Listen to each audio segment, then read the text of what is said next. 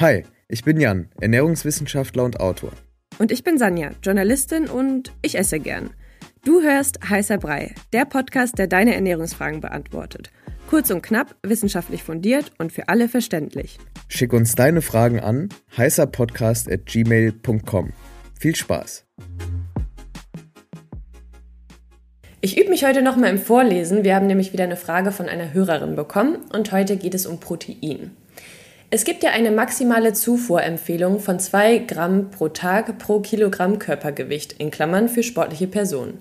Wie ist es aber, wenn man hauptsächlich vegane Proteinquellen verwendet? Naja, war ein kleiner Fehler, aber ich lese einfach weiter. Ja. Gibt es da auch ein zu viel, da diese ja schlechter in körpereigene Proteine umgebaut werden? Und ich würde sagen, lass uns doch mal über diese maximale Zufuhrempfehlung sprechen. Ja. Stimmt das mit diesen zwei Gramm? Also erstmal sehr gut, fast fehlerfrei vorgelesen. Fast, ne? also ich, ich die, näher mich. Die veganen Proteinquellen. Ja, über die reden wir dann gleich. Aber erstmal geht es um die maximale Zufuhrempfehlung ähm, von zwei Gramm Protein pro Kilogramm Körpergewicht pro Tag für sportliche Personen. Also, es gibt ähm, eine internationale Gesellschaft für Sporternährung, die nennt sich International Society of Sports Nutrition und die hat, glaube ich, 2017 ein Positionspapier veröffentlicht zum Thema Proteinbedarf im Sport. Und da ist eben auch die Rede von 2 Gramm Protein pro Tag und ich kürze das jetzt ab mit 2 Gramm ne, pro Kilogramm. Ähm, das steht dann für Kilogramm Körpergewicht und so, aber sonst wird es immer zu lang und für mich ist das auch ein Zungenbrecher. Ähm, genau, ich habe mir jetzt nochmal im Detail angeschaut und interessant ist, hier ist nicht die Rede von einer maximalen Zufuhrempfehlung ja, von 2 Gramm. Es geht wirklich um Sportler, Athleten und Athletinnen ähm, und da steht, dass für den Muskelaufbau irgendwas in der Range zwischen 1,4 und 2 Gramm Protein pro Kilogramm ähm, pro Tag eben notwendig ist für die meisten Menschen und für die für, die, für den, wirklich für den Fokus Muskelaufbau, aber es geht dann im Prinzip auch um Muskelregeneration, also ne, nach, der, nach der Erschöpfung ist der Muskel, ähm, gibt, sind so Mikrorisse drin und so weiter.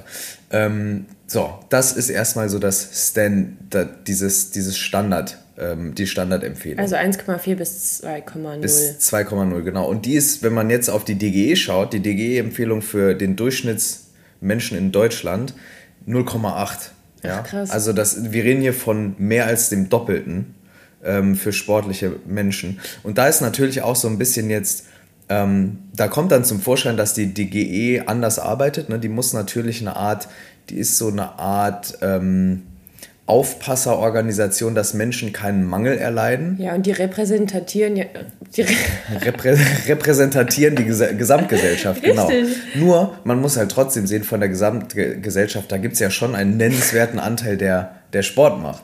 Ne? Ja. Und, oder machen sollte und auch Muskeln aufbauen sollte. Also ich bin da ein bisschen kritisch, muss ich ganz ehrlich sagen. Wir können auch mal gerne eine Folge über die DGE machen, weil, weil da, da gibt es wirklich ein paar Sachen, die, über die ich gerne mal reden will, weil ich glaube, die sind vielen Menschen einfach gar nicht bekannt.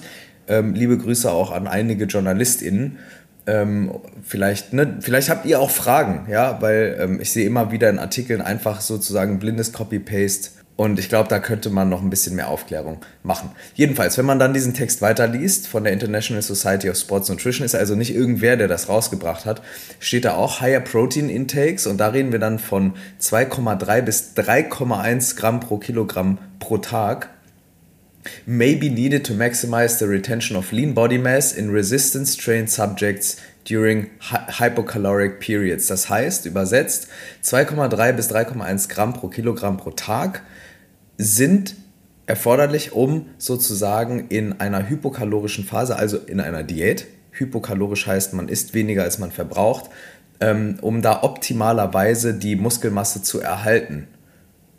Da reden wir also schon von bis zu 3,1 Gramm pro Tag. Ähm, und dann wird auch noch darauf verwiesen auf aktuelle Evidenz, ähm, die auch Proteinintakes von über 3 Gramm pro Kilogramm pro Tag als potenziell positiv auf die Body Composition ähm, beschreiben. Body Composition heißt einfach das Verhältnis von Muskelmasse zu Fettmasse, also fettfreie Masse zu Fettmasse mhm. zu anderen Geweben. Also da kann man sich dann DEXA-Scans oder sonst irgendwas angucken und schauen, wie ist der Körper eigentlich aufgebaut, wie viel Knochenmasse, wie viel Muskelmasse, wie viel Wasser, wie viel Fett und so weiter und so fort. Und da wird eben gesagt, hey Leute, es gibt hier Evidenz, die sogar in die Richtung geht, dass noch mehr Protein, also über drei Gramm pro Tag pro Kilogramm Körpergewicht, ähm, da positive Auswirkungen haben könnte, also auf, auf die Body Composition. Das finde ich schon sehr, sehr interessant, weil da sind wir jetzt jeweils, jenseits der 2 Gramm und umso mehr jenseits der 0,8 Gramm, die die GE empfiehlt für die mhm. Gesamtbevölkerung. Also, da geht es aber schon auch um Leute, die viel Sport treiben, oder? Da geht es, genau, da geht es um, um AthletInnen. Ja, ja, absolut. Aber die, die Frage richtet sich ja auch speziell jetzt, glaube ich, an eine Person, die viel Sport macht. Und ja. man muss jetzt kein Profiathlet oder keine Profiathletin sein, um da reinzufallen. Also auch Leute, die fünfmal die Woche ja, selbst ins Gym gehen, aber ambitioniert trainieren, auf Progression achten, da ist man dann schon in so einem Bereich so ambitionierter Breitensport und was das Pensum angeht, auch schon relativ hoch. Mhm. Okay, und das ist ja schon mal jetzt Gesetz, würde ich sagen, das ist auch relativ klar. Mhm. Wie ist das aber jetzt bei veganen Proteinquellen? Da ging es ja auch darum, ähm, was sagst du dazu? Genau. Es ging da, da ja darum, ob man da mehr braucht, ja. wenn man vegane Proteinquellen zu sich nimmt. Und die kurze Antwort ist ja. Die Erklärung kommt dann jetzt.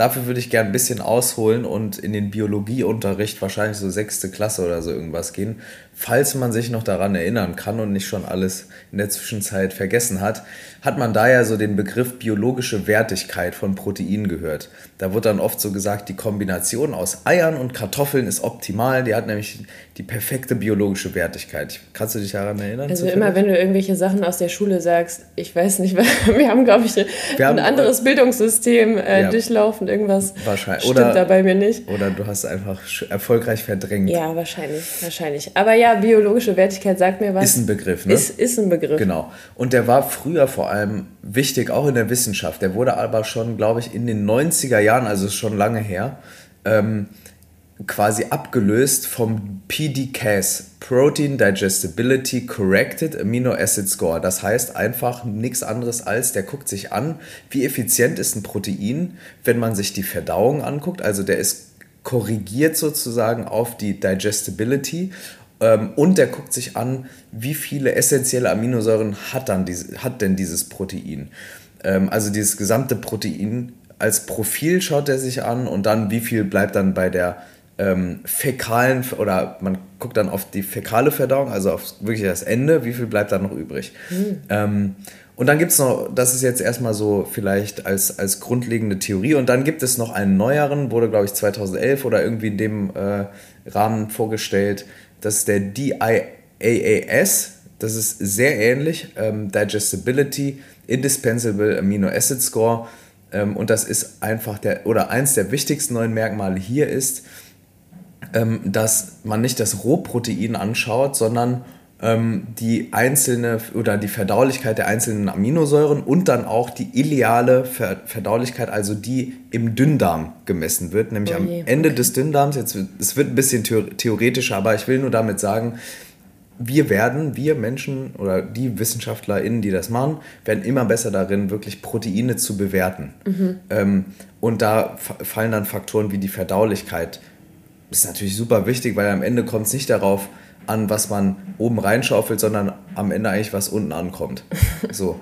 Ähm, und, das, und das schaut man sich an, also Verdaulichkeit am Ende des Dünndarms, ähm, ileale Verdaulichkeit wird da angeschaut und dann eben auch die Aminosäurenzusammensetzung. So. Also ist die IAAS die biologische Wertigkeit 2.0? 3.0. 3.0. Genau. PDCAS wäre dann 2.0 und dann DII, äh, DIAAS wäre dann, wär dann 3.0. Und das ist sozusagen jetzt die Kombination der beiden sozusagen der Goldstandard oder wird oft als Goldstandard bei der Proteinbewertung äh, genannt. Okay. So. Mhm. Jetzt der Bogen vielleicht zum, zum Thema vegane Proteinquellen. Also ich habe mir eine Studie noch, an, noch mal angeschaut, da wird der DIAAS ähm, angeschaut bei omnivoren AthletInnen und bei veganen AthletInnen und da kommt raus, wenig überraschend, äh, omnivore AthletInnen haben einen höheren insgesamten Score des Protein, der Proteinqualität als vegane AthletInnen. Und am Ende im Fazit steht, was interessant ist, vegane Athletinnen müssten im Durchschnitt 22 Gramm Protein pro Tag mehr essen, um auf eine vergleichbare Proteinqualität zu kommen. Das liegt daran, dass man bei der veganen Ernährung eine sehr große Bandbreite hat, was die Proteinqualität angeht. Soja beispielsweise, so, so ein Soja-Proteinisolat hat eine relativ hohe Qualität Aber so Gemüse, relativ niedrige, mhm. viele Ballaststoffe wird einfach viel nicht aufgenommen und die Zusammensetzung der Aminosäuren ist einfach nicht optimal. Da gibt es dann oft so limitierende Aminosäuren. Ähm, also ganz kurz, damit ich es mhm. richtig verstehe, wir gehen jetzt, sagen wir mal jetzt, zum Beispiel, ich mache fünfmal die Woche Sport mhm. und gehen jetzt von 3,0 Gramm pro Körpergewicht pro Tag aus. Mhm. Rechnen wir das dann mal 22? Nee, nee, nee, äh, plus 22 plus Gramm. 22. Genau. Es geht da wirklich, da geht es dann um den absoluten Wert. Ach so, okay. Am Ende. Mhm. Es geht dann um 22 Gramm mehr. Ähm, genau, und, und das zeigt einfach nur noch mal, dass ähm, ja, auch bei veganem Protein gibt es ein zu viel, nur es ist in der Regel später erreicht, außer man optimiert wirklich auf diese Parameter, was dann im, was dann, ich sag mal jetzt für die meisten Leute im Breitensport, auch wenn sie ambitioniert sind, nicht der Fall ist. Ne? Mhm. Ähm, sprich, ähm, genau, der, die Proteinqualität, vielleicht nochmal als Fazit, tierischer Protein ist im Durchschnitt höher als bei pflanzlichen Lebensmitteln, auch wenn man sich die neuen oder diese Goldstandards der Proteinbewertung anschaut.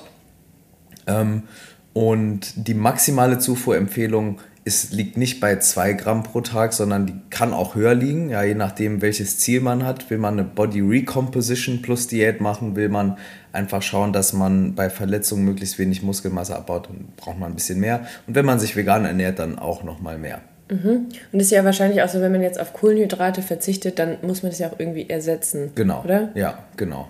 Ja. Okay, ich würde sagen, die Frage ist, sehr gut beantwortet worden. Ich äh, glaube, dass es für Laien auch ganz gut zu verstehen ist. Also ich habe es jetzt verstanden. Sehr gut, perfekt. Und das ist ja immer ein ganz guter, das ist der Goldstandard. Das ist der Gold, Goldstandard für die, für die Erklärung. für die HörerInnen. Nein, aber ähm, ich würde sagen, das ist auf jeden Fall klar. Wenn ihr Fragen habt, auch dazu gerne an heißerpodcast.gmail.com einfach eine E-Mail schreiben und dann geben wir unser Bestes, die Frage zu beantworten. Ganz genau. Bis nächste Woche. Bis dann.